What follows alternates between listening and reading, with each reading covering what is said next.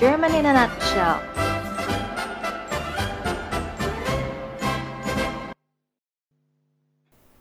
Hallo Freunde, herzlich willkommen zu unserem Podcast German in a Nutshell. Ich hoffe, dass es euch allen gut geht. Di episode sebelumnya, kita sempat belajar mengenai kata kerja tidak beraturan dan konjugasinya. Hari ini topik kita adalah kasus akusatif atau aturan struktur yang digunakan untuk fungsi objek. Yuk kita simak bersama. Ich habe eine Katze. Akusatif. Coba, Frau mau tanya nih. Mau tes siapa yang nyimak dengan baik episode-episode sebelumnya. Ada beberapa jenis artikel yang digunakan dalam bahasa Jerman. Ayo, bisa? Jawabannya adalah dua. Apa saja?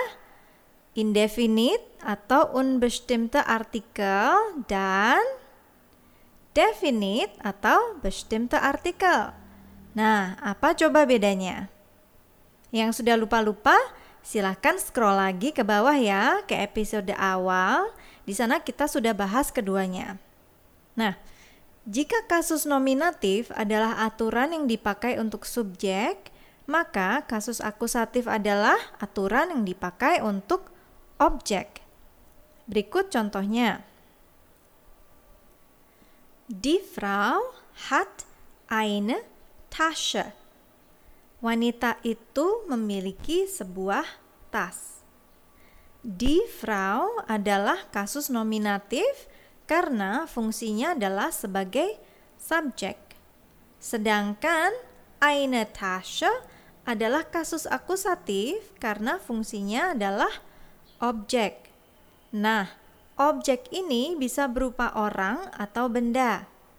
Contoh, Ich sehe den Mann. Den Mann adalah seorang pria. Ich suche den Hut. Den Hut adalah sebuah benda, yaitu topi.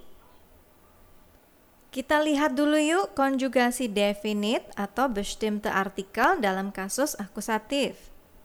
Der Mann artikel maskulin menjadi den man. Di Tasche artikel feminin tetap menjadi die Tasche. Das Buch artikel netral tetap menjadi das Buch. Die Blumen bentuk plural tetap menjadi die Blumen. Artinya, yang mengalami konjugasi atau perubahan adalah artikel der atau artikel maskulin saja ya. Kita coba buat contoh kalimat untuk tiap artikel. Nah, coba. Ich sehe den Mann. Saya melihat pria itu. Ich sehe den Mann. Er liebt die Frau. Dia mencintai wanita itu. Er liebt die Frau. Wir lesen das Buch. Kami membaca buku itu. Wir lesen das Buch. Meine Mutter kaufen die Blumen. Ibu saya membeli bunga-bunga itu. Meine Mutter kaufen die Blumen. Coba sekarang teman-teman yang membuat kalimat ya. Kita pakai kata-kata kerja dari episode 15 dan 16. Saya makan apel itu. Nah, bagaimana kalimatnya?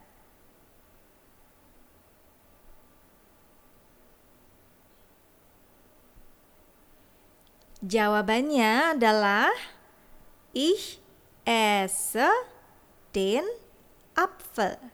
Siapa yang betul? Ya, bagus. So, coba yang kedua. Anak perempuan mengambil boneka itu. Coba dibuat kalimatnya.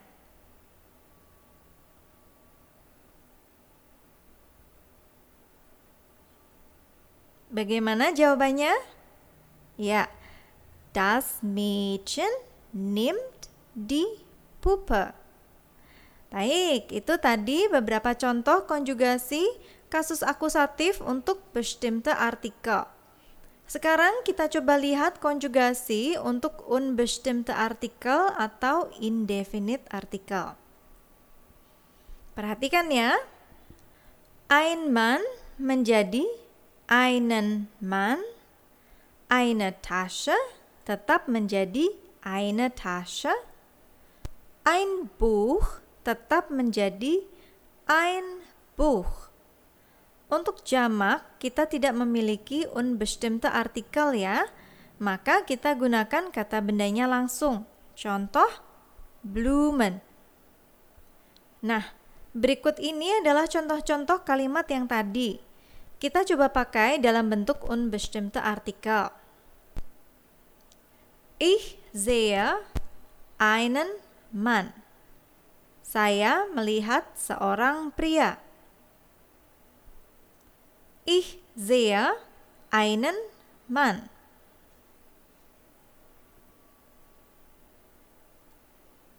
Sie hat eine Tasche. Dia memiliki sebuah tas. Sie hat eine Tasche.